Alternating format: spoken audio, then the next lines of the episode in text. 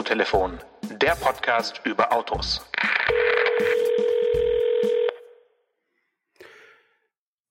Ach, jetzt hätte ich was sagen müssen. Hallo Janosch. War, die, war das Absicht, die Kunstpause? Nee. Es tut mir leid, ich dachte, ich dachte, äh, jetzt kommt das Rätsel, aber jetzt wollte ich ja, Ja, was egal, sagen. egal. Mach einfach weiter. Das, äh, wir, wir sind live drauf auf dem Sender. Guten Morgen, Stefan. Wie geht's Ja, dir? hi. Mir geht's super und wir haben ja gar kein Rätsel mehr. Wir wollten ja jetzt geografisch werden und letzte Woche haben wir äh, über München gesprochen, weil da die IAA war und diese Ja, Woche das war wirklich. sprechen wir ja, bin erstmal noch nicht über München, sondern wir sprechen erstmal über La Colque. Sagt dir das was? Weißt du, wo La Colque, La sein Colque? könnte? La Colque klingt, je nachdem, wie man es ausspricht, entweder äh, entweder französisch oder holländisch oder es ist irgendwie platt und ist irgendwo in Norddeutschland. Ja, du hast dich äh, nach und nach immer weiter äh, vorgewagt. La Colque ist der zentrale Strand der in, dänischen Insel Römme in der Nordsee. Ah, ähm, mhm. Das liegt so 100 Kilometer von der Grenze entfernt etwa und hat so eine gewisse überregionale Bekanntheit dadurch, dass der Strand, der Sandstrand an der Westseite zum, zum Meer hin, äh, so breit ist, dass man da mit dem Auto drauf fahren darf. Und auch muss, sonst kommst du nämlich von den Dünen bis zum Strand, können bei Ebbe schon mal zwei, drei Kilometer sein, da kommst du nie an. Äh, da darf man also Auto fahren. Und äh, äh, Römme ist mit, mit einem Damm äh, zum, mit dem Festland verbunden. Und zwischen äh, Festland und Römme ist so ganz matschiges Wattenmeer mit Landgewinnung. Da ist also nichts zum Baden, aber auf der Westseite zum offenen Meer hin zur Nordsee hin, da ist halt dieser super breite Strand. Und die Verlängerung des Damms ist die Straße nach La Colque. Und dann kommst du an so eine Kreuzung, da ist ein, ein riesiger Parkplatz und, und, und Ferienhäuser und ein Geschäft und, und ein Drachenverleih und ein Bootsverleih oder was weiß ich alles. Und das heißt La Colque. Und ich erzähle von La Colque, weil ich da neulich war. Ich war ja äh, ich bin ja nicht mehr im Urlaub, so wie du, sondern äh, ich bin wieder zu Hause. Aber ich war ja in Flensburg, in meiner Heimat. Und wir haben einen Ausflug nach Römmel gemacht, weil wir uns ein potenzielles Ferienha Ferienhaus für den nächsten Sommer angucken wollten. Ähm, einfach, wie es liegt, wie es, wie, wie gut es ist und so weiter. War nicht so toll. Also das Haus war schön, aber die Lage war nicht so perfekt. Und als wir dann so rumspazierten, sah ich in La Colque einen VW ID4 das allein noch Mhm. keine Besonderheit ist, weil die Dänen fahren ganz stattliche Elektroautos, muss man schon sagen. War aber kein Däne, Mhm. sondern war jemand aus deiner Heimat mit TÜ auf dem, auf dem Nummernschild. Und da habe ich kurz mal Okay, der überschlagen, ja wirklich- wie, ja, wie oft mhm. der wohl geladen hat, bis er in, in, in seinem Ferienhaus war. Also der ID4 hat mit seinem größten Akku eine WLTP-Reichweite von 500 Kilometer. Also ich würde mal sagen, in, auf Urlaubsfahrt äh, vielleicht 400. Äh, und dann sind es von Tübingen bis La Colque sind es ungefähr 900, würde ich mal sagen. Also da kannst du schon Spaß haben, oder? Ja, gut, das klingt jetzt nicht so schlimm. Ne? Das klingt nach, nach höchstens zweimal geladen wahrscheinlich, vielleicht dreimal. Vielleicht dreimal. Äh, also wenn er, wenn er hier an, an meinen Strand gefahren wäre, hätte er nicht drauf fahren dürfen, aber bei 1200 Kilometern hätte er auf jeden Fall ein bisschen häufiger noch äh, laden Ja, müssen. ja. Und äh, die Infrastruktur in Frankreich ne, ist anders als, als in Deutschland noch, ja? Ja. muss man schon sagen. also schlechter, oder wie? Ähm, ich vermute ja. Also okay. jetzt haben sie zwar so ein bisschen, geben sie, wie sagt man, Stoff, äh, vor allen Dingen auch Total äh, Energy, also die, die Tankstellen bauen jetzt äh, doch ein bisschen mehr Ladesäulen so immer an, an die Tankstellen dran. Aber im Großen und Ganzen wirkt das alles noch so ein bisschen, ja, bisschen ähm, ausbaufähig auf jeden Fall. Ja. Und man sieht auch, wenn man Elektroautos fahren sieht, dann sind es meistens äh, Holländer oder tatsächlich auch Deutsche. Also französische Kennzeichen sieht man recht selten. Mhm. Wenn dann eher so kleinere E-Autos, ähm, also 208 Elektro und so, Ja. dann im, im, Ballungs, im Ballungsgebiet. Aber ne, so die, die Kias und, und was hier so rumfährt, alles ist alles eher dann aus Holland. Mhm. Also ich habe ja Freunde, die in Dänemark äh, leben, seit, weiß ich nicht, fast 30 Jahren, würde ich sagen.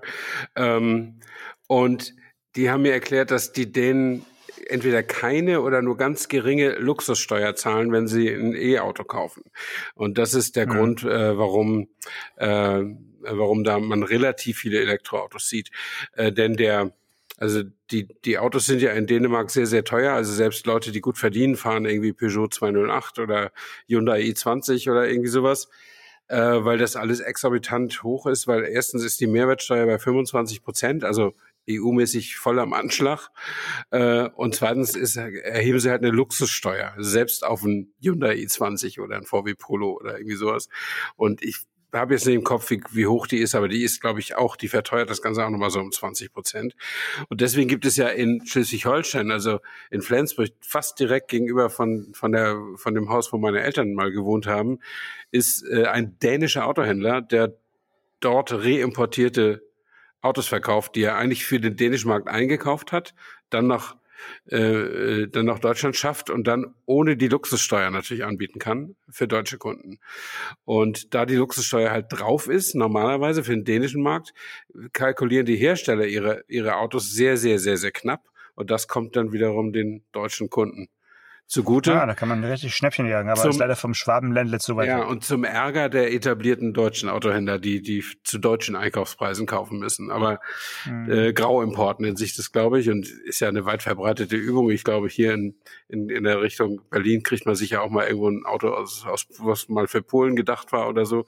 Aber ja, so, so ist so ist halt das Leben. Aber äh, zurück zum zum zum Elektro äh, äh, ID4. Also da habe ich meine Frau hat als erste gesagt, damit möchte ich ja nicht in Urlaub fahren. Und, Guck mal, Janosch ist hier. Guck mal, Janosch ist hier. ja, nee, das, ja.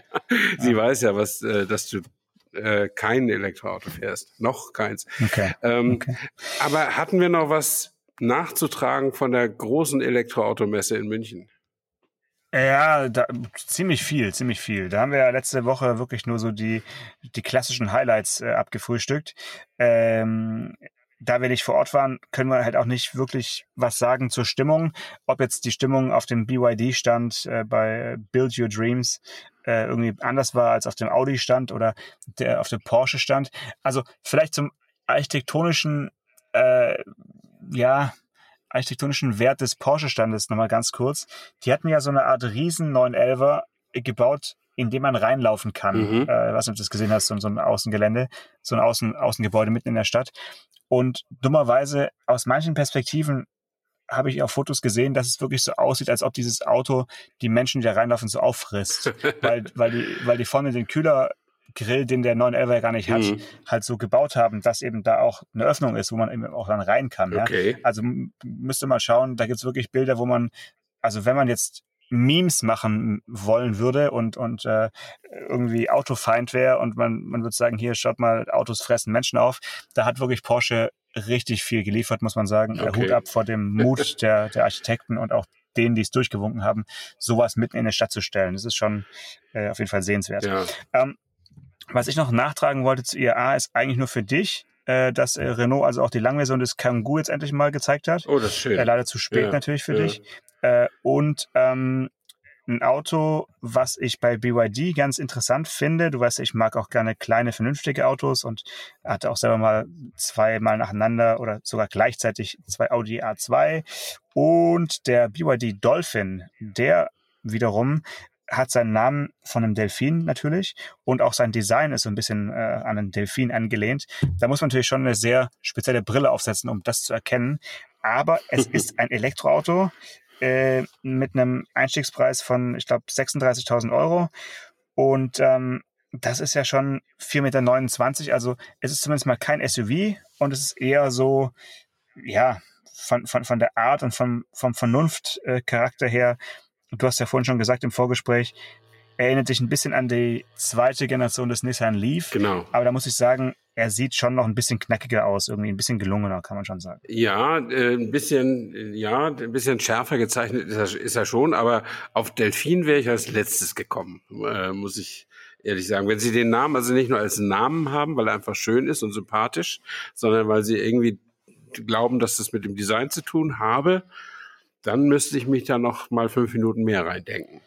Ich sag ja, da brauchst du die entsprechende VR-Brille dafür ja. auf jeden Fall. Ja. Also ja. ja. das ist mal ein Auto. Also BYD hat ja dem Vernehmen nach den größten Stand da auf, aufgebaut äh, und und ganz und und sechs äh, Elektroautos offensichtlich mitgebracht. Und die haben ja auch in China ihrem Heimatmarkt irgendwie Volkswagen überholt, so nach Stückzahlen. Zumindest bei Elektroautos. Ich weiß nicht, ob grundsätzlich aber bei Elektroautos. Ähm, und die sind ja so auf einem, auf einem Höhenflug äh, und die ziehen offensichtlich andere Firmen, deren Namen mir immer links reingehen und rechts wieder raus, die ich jetzt gar nicht äh, präsentieren kann. Aber es sind andere Firmen, von denen die meisten von uns noch nie was gehört haben, die sich jetzt auch zeigen. Äh, und denen die deutsche und die europäische oder auch die japanische oder die etablierte äh, Autoindustrie das Feld auch fast kampflos überlässt. Oder? Ich mhm. meine, äh, klar, es ist VW ist da und so, BMW ist da, aber die müssen ja dabei sein, weil die, die, die tragen ja den veranstaltenden Verein, also den VDA, den äh, Verband der Automobilindustrie, der wird ja getragen von der deutschen Automobilindustrie. Äh, da können die ja nicht selber wegbleiben. Aber wer wegbleiben kann, hat man das Gefühl, bei der IAA Mobility bleibt auch gerne weg. Und so wahnsinnig viel Aufwand scheinen die deutschen Hersteller da auch nicht zu treiben. Hm, nee. Also bei, bei BYD ist es ja so, die haben ja mit dem Wolfgang Egger einen äh, deutschen Designer, der jetzt die aktuellen Modelle, glaube ich, auch verantwortet, die jetzt da so gezeigt wurden. Der war ja bei Audi ja. auch mal, ähm, zumindest mal Exterieur-Chef, mhm. vielleicht, ich glaube, kurze Zeit sogar auch äh, Chefdesigner. Ja. Also das ist ja schon immer interessant, wenn dann so, so ähm, Werdegänge dann plötzlich dazu führen, dass du auf einer IAA irgendwie den größeren Stand als dein früherer Arbeitgeber hast und äh, du dann halt, ja, so ein bisschen, ja, der ist halt, der, der war ja wirklich Audianer lange mhm. Zeit. Gut, Designer wechseln immer mal hin und her, das ist ja okay. Aber du hast ja bei BYD zumindest mal so das Gefühl, dass die das halt irgendwie ernst meinen und ähm, ja, jetzt eben auch die Autos dann nach Europa bringen mit, mit viel Druck, mhm. wie die dann verkauft werden und ähm, ob das jetzt eine Erfolgsgeschichte wird, wird man sehen. Ähm, aber äh, es ist auf jeden Fall jetzt mal ein, ein, Paukenschlag gewesen, mit so einem Stand da äh, vor Ort zu sein, ganz klar. Ja, sehe ich auch so. Ja, also ich bin nicht so ganz sicher. Die, die kommen natürlich in einen zurzeit ganz gut wachsenden Markt. Also die, die, die, die letzten Zulassungszahlen für Elektroautos in Deutschland sehen spektakulär aus. Das liegt wohl daran, ja, dass die ja. Förderung für gewerbliche E-Autos jetzt ausläuft demnächst und das schnell noch zugeschlagen wird. Ähm, aber es ist ja nicht so, nicht nur so, dass die Stückzahlen ganz gut wachsen, es wächst ja auch das Angebot. Also wir reden ja äh, permanent, fast jede Woche reden wir über irgendein neues Elektroauto. Ähm, und äh, viele unserer Kollegen schreiben drüber, zeigen das und so weiter. Es gefühlt gibt es doch 50 verschiedene Elektroautos auf dem Markt. Und manchmal denke ich, ist ja toll, dass die Industrie so kreativ ist und das alles bringt und so. Und äh, und quasi auch den Vorgaben der Politik dann folgt. Das ist ja letztlich der, der ausschlaggebende Faktor da. Aber meinst du, dass so viele Leute mehr jetzt ein Elektroautos kaufen werden, nur weil es mehr Angebot gibt? Naja, also ich kann jetzt nur mal kurz von mir ausgehen. Also ich warte noch auf das Elektroauto, was meinen äh, Nutzungsmöglichkeiten irgendwie gerecht werden würde. Mhm. Oder, oder das, ist noch nicht dabei. Also klar, jetzt kommen so die ersten elektrischen Kombis, äh, ne, also ja. Astra äh, und, und der Peugeot äh, quasi als Schwestermodelle, beide jetzt auch elektrisch als Kombi. Mhm.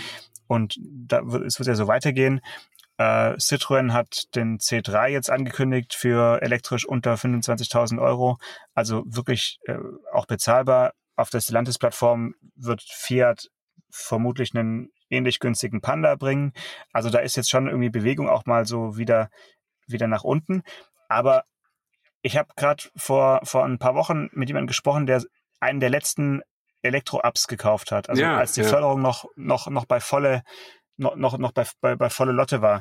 Und da hat er irgendwie abzüglich der Förderung 8.000 oder 9.000 Euro gekostet. Nein. Und ja, ja, der hatte klar. doch einen Listenpreis, also anfangs hatte der VWE ab doch einen Listenpreis von über 25 oder? Nee, ja, aber den, den gab es so für um die 20 und dann gab es irgendwie 9000 Euro Förderung und dann noch ein Angebot vom Händler. Also die haben, die haben mehr oder weniger, ich glaube, um die 9000 Euro dafür Ach, die haben, müssen. die haben Stückzahlen in den Markt gedrückt ohne Ende. Ich weiß, dass es auch beim E-Golf so war. Ja. Bevor der ID3 kam, haben sie den E-Golf nochmal richtig hochgefahren. Die mussten ja. Weil genau. sie um auf Teufel komm raus die Autos verkaufen mussten wegen der CO2 äh, genau, wegen der Strafzahlung. Ja, genau. genau. Ja. Der, der freie Markt. Aus, genau aus, aus dieser Zeit eben. Und die sind natürlich damit super happy.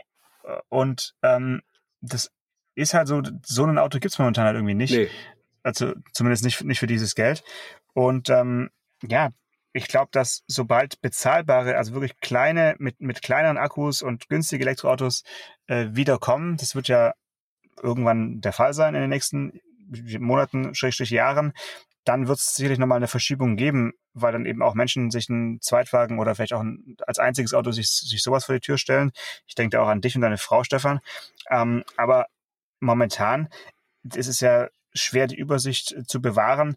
Ich habe ja selbst im Mai, als äh, Ford einen Elektro-Kastenwagen oder ein Hochdachkombi vorgestellt hat, den äh, e-Torneo Courier, mhm. der Ende 2024 kommen soll, da habe ich gar nicht mitbekommen so richtig. Also ich bin da neulich drüber gestolpert und dachte, hoppla, was ist das für ein Auto? Äh, habe ich noch nie, noch nie gesehen, so ungefähr. Dabei sieht er sogar so aus wie so ein kleiner äh, Defender für Arme, wenn, wenn du ihn im, im Zweifarb-Look äh, bestellst, äh, in so einem ja, Lindgrün Metallic mit einem weißen Kontrastdach. Also für einen Hochdachkombi doch auf jeden Fall mal eigentlich ganz poppig. Ja, also totale Alternative vom Design, so richtig sehr modern, sehr kantig, sehr konsequent und clean gezeichnet.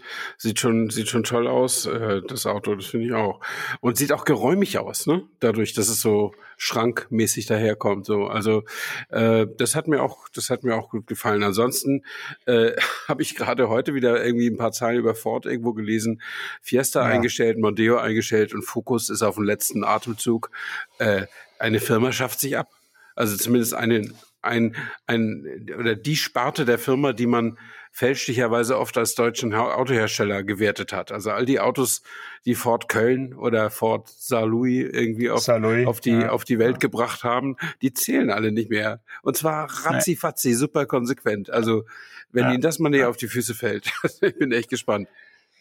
Ja, also in Deutschland weiß ich nicht, wie es da weitergeht, aber so global gesehen, ich meine, es ist ja immer so ein, das Pendel ist man eben momentan so auf dem, auf dem Weltauto-Modus bei Ford und dann äh, haben sie ja wahrscheinlich an, andere Pläne. Ne? Mhm. Eine Zeit lang haben sie das eben, wie du gesagt hast, so ziemlich re regional ja irgendwie laufen lassen mit den, mit den deutschen Werken und auch in Deutschland entwickelten Autos. Mhm.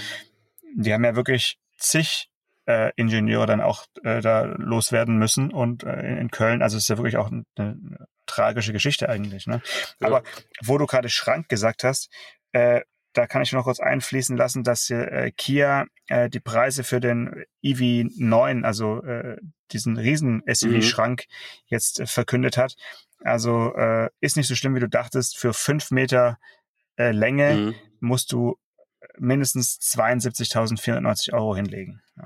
72.490? Ja, da geht's los. Halleluja. Ja. Du kannst natürlich auch nach oben treiben, aber. Ne? Ah. Ich habe übrigens äh, neulich meinen ersten Hyundai Ioniq 6 gesehen, also in freier okay. Wildbahn. Warum jetzt erst? Ja, also der, weil vielleicht Brandenburg nicht so der klassische Markt für dieses Auto ist. Ähm, ja. Und ich fahre so mit meinem Elektrorad. Also ich bin drei Wochen nicht gefahren und äh, war schon war richtig heiß, wieder mit dem E-Bike äh, zum Fotostudio zu fahren. Und das mache ich. Und es, ein, ein Teil dieser Strecke geht so äh, auf so einem Schleichweg zwischen der Bahnlinie und so einer Einfamilienhaussiedlung so entlang. Und mhm. da, also in der ganz kleinbürgerlichen Gegend sozusagen, das sind alles zum Teil sehr uralte und kleine Häuschen, ähm, da parkt so ein mattschwarz lackierter, blitzsauberer, ganz neuer Ionic 6. Einfach so. Und da habe ich das erste, was ich gedacht habe, wow, der sieht ja schon sehr beeindruckend aus. Und das zweite, habe ich, was ich mir gedacht habe, wer fährt denn hier so ein Ding? Und das dritte habe ich gedacht, das ist so ungefähr das größtmögliche, was du so kriegen kannst, oder nicht ganz, also EQS und so ist größer, aber ja, 600 Kilometer Reichweite. Da hätte ich, hm. wäre ich gerade mal so bis nach Flensburg gekommen, mit gutem Zureden. Und das ist es einfach noch nicht, weil ich habe meinen Passat voll getankt und der war nicht mal halb leer, als ich in Flensburg ankam. Äh, irre. In Dänemark hat er nur 4,2 Liter gebraucht und äh, hier in Deutschland 4,8 äh, auf unserer Fahrt in den Urlaub. Allerdings sind wir diesmal ohne Fahrräder auf dem Dach unterwegs gewesen. Aber unfassbar. Und solange es sowas gibt, bin ich noch nicht so weit. Echt nicht. Aber ja, gut, ja. Ich gestehe zu, um das noch zu sagen, derzeit haben sich ja die Russen und die Saudis, also die größten Freunde der Menschheit, ähm, verbündet und halten dieses Öl knapp und deswegen steigt der Preis wöchentlich. Also vor dem Urlaub habe ich noch mal so einen letzten Tank gefüllt für 1,70 und nach dem Urlaub nachgefüllt habe ich für 1,85 und heute habe ich schon wieder 1,90 irgendwo gesehen oder so. Also es ist gerade nicht so schön. Hm. Also, was ich sagen wollte, du hast ja den Verbrauch angesprochen in Dänemark und in Deutschland und dann bist du ja wirklich jetzt der lebende Beweis, dass ein, ein Tempolimit doch extrem viel äh, CO2 einsparen, ja, einsparen könnte. Ja. Ja. Äh, in, in diese Kerbe schlage ich ja auch immer, wenn ich meine extrem langen Frankreich-Touren mache. Also erstens, Tempolimit auf französischen Autobahnen ist ja bekannt, aber auch das erst seit einigen Jahren auf einspurigen Landstraßen her herabgesetzte Tempo auf 80 macht mhm. einfach alles so wesentlich äh, lebenswerter. Das kann man sich gar nicht vorstellen. Ja? Mhm. Also äh, klar, sie haben, haben ja auch viele vierspurige oder äh, also im doppelspurige Schnellstraßen, wo dann auch 110 oder 120 ist. Ich glaube 110 meistens. Aber sonst auf normalen Landstraßen, wie es ja auch in Brandenburg viele gibt, wo man ja überall 100 fahren darf in Deutschland, mhm. darf man ja in Frankreich schon seit, seit einiger Zeit nur noch 80 fahren, weil sie einfach gesagt haben, diese, diese Reduzierung der Geschwindigkeit sorgt einfach für extrem viel weniger Unfälle. Mhm. Also ja, und hat sich halt hat sich halt bestätigt und äh, wird jetzt auch so äh, fortgesetzt. Und wenn man jetzt hier ein paar Wochen unterwegs ist und sich daran gewöhnt hat, dann kann man sich gar nicht, gar nicht mehr vorstellen, dass man auf diesen Straßen, die sich ja nicht verändert haben, mal 100 fahren durfte. Also mhm. die sind einfach auch eigentlich nur dafür gebaut, dass man 80 fährt, mhm. wenn man mal ehrlich ist. Mhm. Äh, und natürlich wird man trotzdem noch ab und zu mal von irgendeinem so weißen äh, Lieferwagen mit Starrachse äh, mit, 100, mit, mit 180 überholt. Ja, das passiert weiterhin. Ähm, aber ist ja gut. Ne? Also das ist äh, einfach eine, eine angepasste Geschwindigkeit, äh, ist schon was Schönes. Und wenn wir schon dabei sind, würde dir das Straßenschild äh, auf einer Autobahn äh, was sagen, wenn da steht Flux Libre. Flux Libre, äh, ja. na, das steht, hast du wahrscheinlich in Frankreich gelesen. Die sind ja, ja eine romanische Sprache, also Flux Libre oder wie? Freier Fluss. Genau. Oder? Freier Fluss, ja. genau. Free Flow auf, auf Englisch. Free Flow. Äh, ich, ich bin also äh, auf der A1, A79 unterwegs gewesen, die eben so von in ostwestlicher Richtung äh, Frankreich äh, durchschneidet. Das war die letzten Jahre immer eine wirklich schreckliche äh, Landstraße mit immer so abwechselnd Überholstreifen, wo man LKWs mhm. überholen konnte und dann wieder warten. Also es war wirklich schlimm. Die ist jetzt fertig und das ist in Frankreich jetzt die erste Autobahn, äh, die als Free-Flow-Autobahn äh, abgerechnet äh, wird. Warte mal, äh, Autobahn oder Landstraße? Eins, eins von beiden. Jetzt eine Autobahn geworden. So, okay. Also die wurde quasi, ja. die wurde also jetzt aufgewertet und ausgebaut und wirklich komplett neu gemacht. Mhm.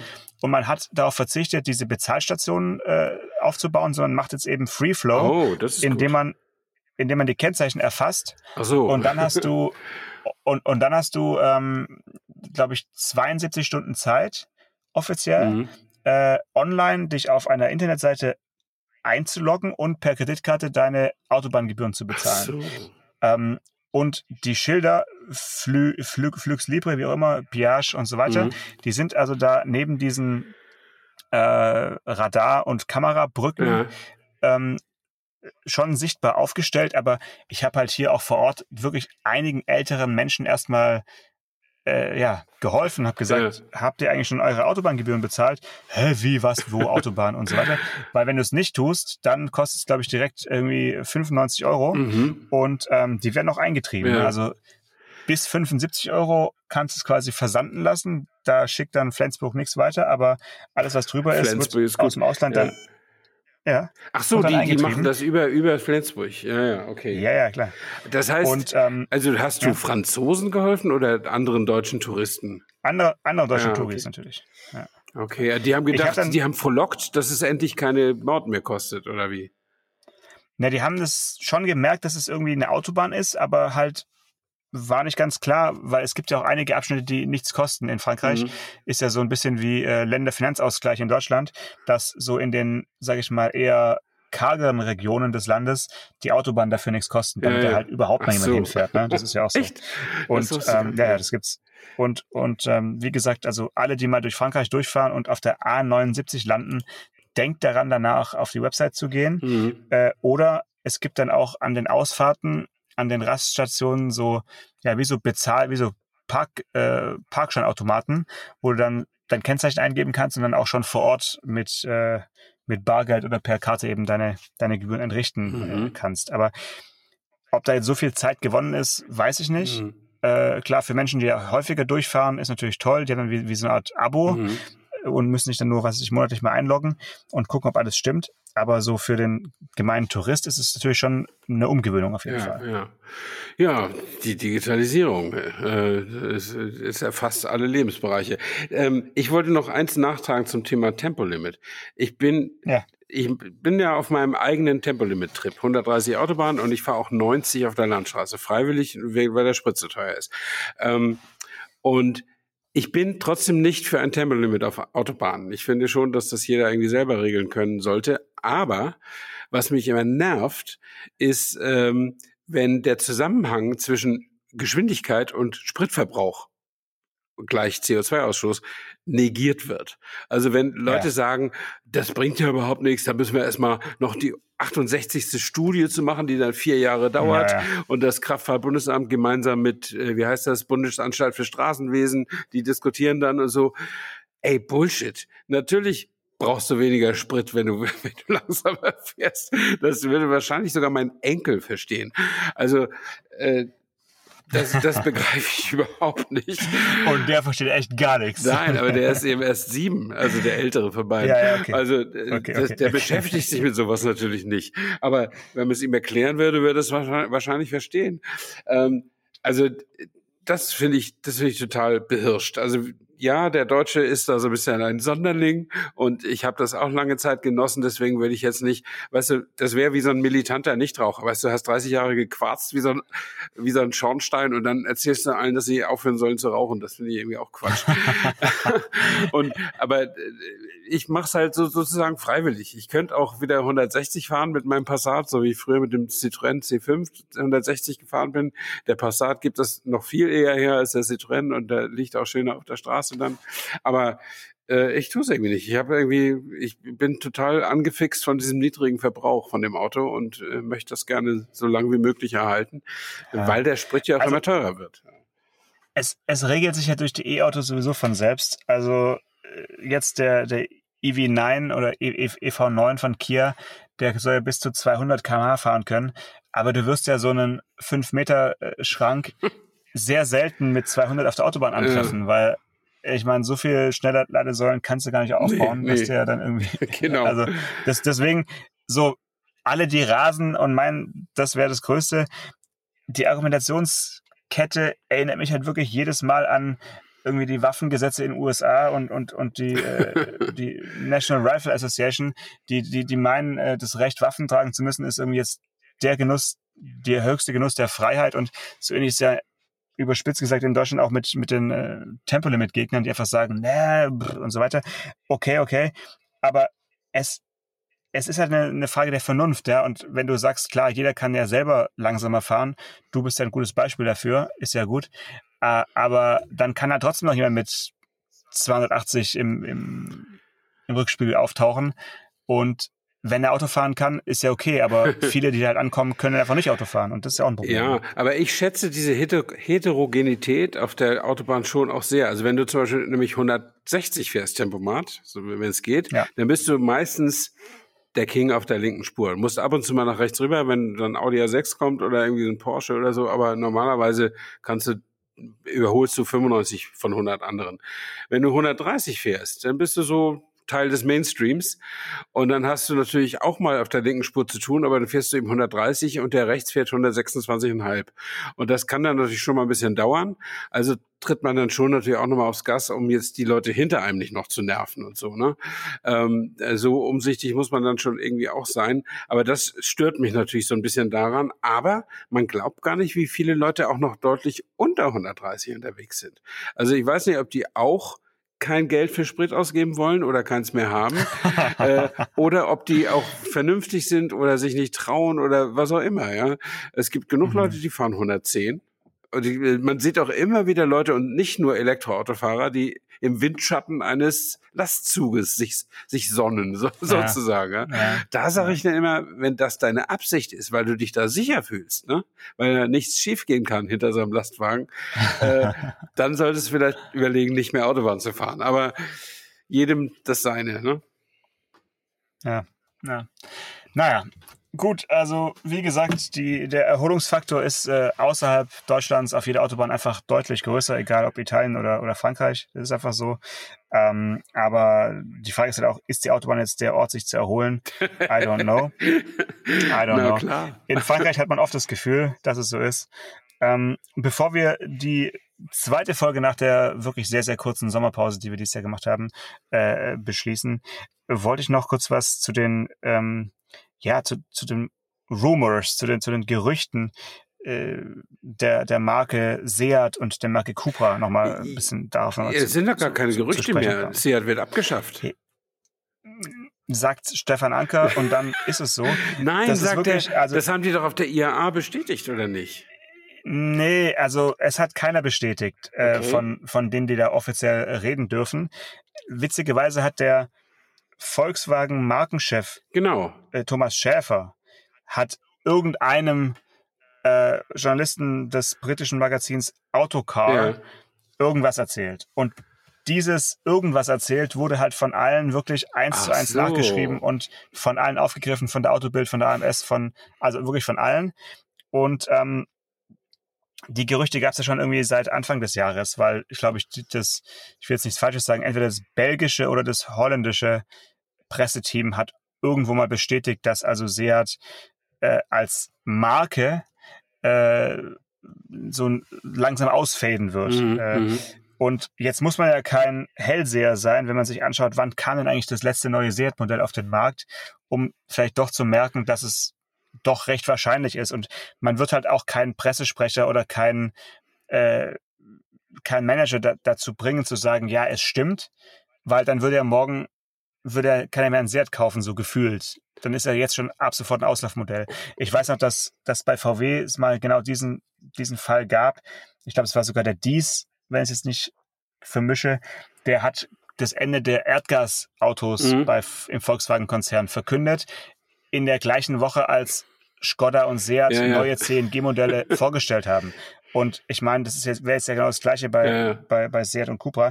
Aber man kann mal davon ausgehen, dass also Cupra die ja wirklich vor Selbstbewusstsein strotzen äh, und, und auch ja, diskussionswürdige äh, Elektroboliden äh, mhm. in Form von Studien da in, in, auf der IAA hatten, dass die natürlich jetzt erstmal gepusht werden, weil sich einfach viel, viel mehr Geld verdienen lässt, mhm. weil die einfach teurer sind, die Autos, und teure Autos bringen mehr Geld. Okay, das ist äh, auch kein Geheimnis. Und dass die bestehenden Seats halt noch weiterverkauft werden, solange eben die Modellzyklen noch laufen, aber dass vermutlich da nichts Neues mehr nachkommt und dass dann eben alles, was Pkw ist, Cupra heißt. Und äh, Seat soll wohl im Bereich alternative Mobilitätskonzepte, was immer das dann bedeuten wird, und vielleicht auch so kleinere Fahrzeuge. Ich denke da an so Citroën Ami, mhm. äh, Renault Twizy und solche Sachen. Sollte es vielleicht dann nochmal eine, noch eine Rolle spielen. Aber so klassische PKWs, wie wir es kannten in unserer Zeit, vermutlich dann alle unter dem äh, kupferfarbenen Cupra-Logo. Ja, ja, das ist interessant, äh, was du da sagst, aus zweierlei Gründen. Das erste, äh, ich muss Abbitte leisten. Ich hätte nie gedacht, dass Cupra, dass es ein sinnvoller Move ist, die Marke Cupra zu gründen. Ähm, und ich habe ja nur in teilweise recht, weil es äh, schadet zwar der Marke Seat massiv, aber es offensichtlich kann Cupra alleine viel besser. Ähm, und das Zweite ist, das kann man vielleicht ganz zum Schluss nochmal sagen, für, für die Hörer, die wir haben, die nicht irgendwie in der Szene Auto oder Presse, vor allen Dingen Presse äh, sind, äh, die keine Journalisten sind oder nicht direkt mit ihnen zu tun haben. Wir Journalisten neigen dazu, voneinander abzuschreiben äh, oder zumindest die Themen aufzugreifen. Wenn ein wichtiger Spieler irgendwas hat, dann sagen die anderen, oh, oh, oh, das müssen wir jetzt auch haben, weil der hat das schon und dann machen wir das erstmal und hinterher prüfen wir dann nochmal genauer. Also man konnte es ja hören an meiner Bemerkung, ich habe das ja für bare Münze genommen, was der Thomas Schäfer da gesagt hat oder gesagt haben soll. Ähm, diesen Hintergrund, den du jetzt geliefert hast, den hatte ich nicht, weil ich ihn gar nicht haben konnte, weil ich es irgendwo in einer dritten Quelle gelesen habe äh, die mir aber vertrauenswürdig genug schien. Und das ist leider so ein Trend in den letzten zehn Jahren sozusagen im, im Wettbewerb mit den ganzen Direktmedien, die keine, die keine Redaktionen sind, sondern einfach so Privatspieler wie wir oder andere Ja, YouTuber. so Social Media. Äh, Social ja Media, genau, Ja, genau. äh, Ja, dass man da versucht, Schnelligkeit vor Gründlichkeit zu setzen und, äh, zu, und ganz hektisch zu sein, wenn Medium A irgendwas macht, was wir noch gar nicht wissen, machen wir auf jeden Fall erstmal eine Meldung hinterher, dass wir das auch drin haben und dann kümmern wir uns um den Rest. Und äh, da kommen, sind dann schon Fehler und Missverständnisse durchaus äh, mal an der Tagesordnung. Also ich wurde halt hellhörig, als der VW-Markenchef sowas irgendwie diktiert hat, weil der hat eigentlich ja nichts damit zu tun. Also wenn es, ne? Ja, aber so, der kennt jetzt- sich ja wohl aus. Also sollte zumindest ja, solche Dinge aber wissen. Ja. der ist jetzt eigentlich nicht der Mensch, der dazu eigentlich was sagen sollte Mhm. auf, im Umfeld einer Messe. ja, also, stimmt wohl. aber gut. Äh, wir werden sehen, es ist nicht ganz unwahrscheinlich, ähm, nach all dem, was wir auch selber beobachten können und so, was sich da so tut. Äh, und ja, warum denn auch nicht? Es ist ja schön, wenn wir, wenn, wenn mal was passiert. Wir hatten noch einige Marken vergessen übrigens. Äh, wir hatten mal drüber gesprochen vor der Sommerpause. Äh, Marken, die verschwunden sind in, in unserer aktiven Zeit. Äh, da wurde ich, glaube ich, von mehreren Hörerinnen und Hörern noch darauf hingewiesen. Mhm. Also, ich glaube, was hatten wir genannt? Wir hatten Daihatsu gesagt, hatten wir genannt. hat es auf jeden Fall gesagt. Dann Saab, ja, auf jeden Saab, Fall. Genau, ja. Und ähm, die Frage ist halt, ob sowas wie MG war, war ja auch mal eine Zeit lang weg, ne? Kommt jetzt halt, ist, ist wieder da, ne? Aber war ja auch mal eine Zeit Ja. lang wirklich ja. äh, weg, weg vom Fenster. Also, ähm, Ich würde sagen, MG, auch wenn es jetzt als chinesische Elektroautomarke wieder da ist und auch mit den Rechten versehen, aber so wie MG als, als Idee äh, gibt's halt nicht mehr. Ne? Jetzt nicht, wobei der äh, zweisitzige Elektro-Roadster jetzt ja wieder so ein bisschen in die Richtung geht. Ne? Ja, ja, aber gut. Aber äh, du, du wolltest jetzt vorschlagen, dass wir nochmal so eine Sendung machen und, und das nochmal wirklich äh, vorher uns überlegen. Nee, oder? auf gar keinen Fall. Nee. Nee, nee, nee, nee. Ich wollte noch mal nachreichen. Also die beiden auf jeden Fall und, und Rover ist ja irgendwie auch weg. Ja. Und, ähm, und man kann wirklich sagen, eine neuere Marke, die wahrscheinlich die wenigsten vermissen, ist halt auch Infinity. Die gab's auch mal. Stimmt, stimmt. Dafür gibt's ja jetzt Genesis, wenn auch aus anderem Hause. Dafür gibt's Chances. So viel äh, dazu, Phil Collins. Wir hören uns dann äh, nächste Woche wieder. Ne? Bis dann. Ciao. Ciao. Autotelefon, der Podcast über Autos. Mit Stefan Anker und Paul Janosch Ersing.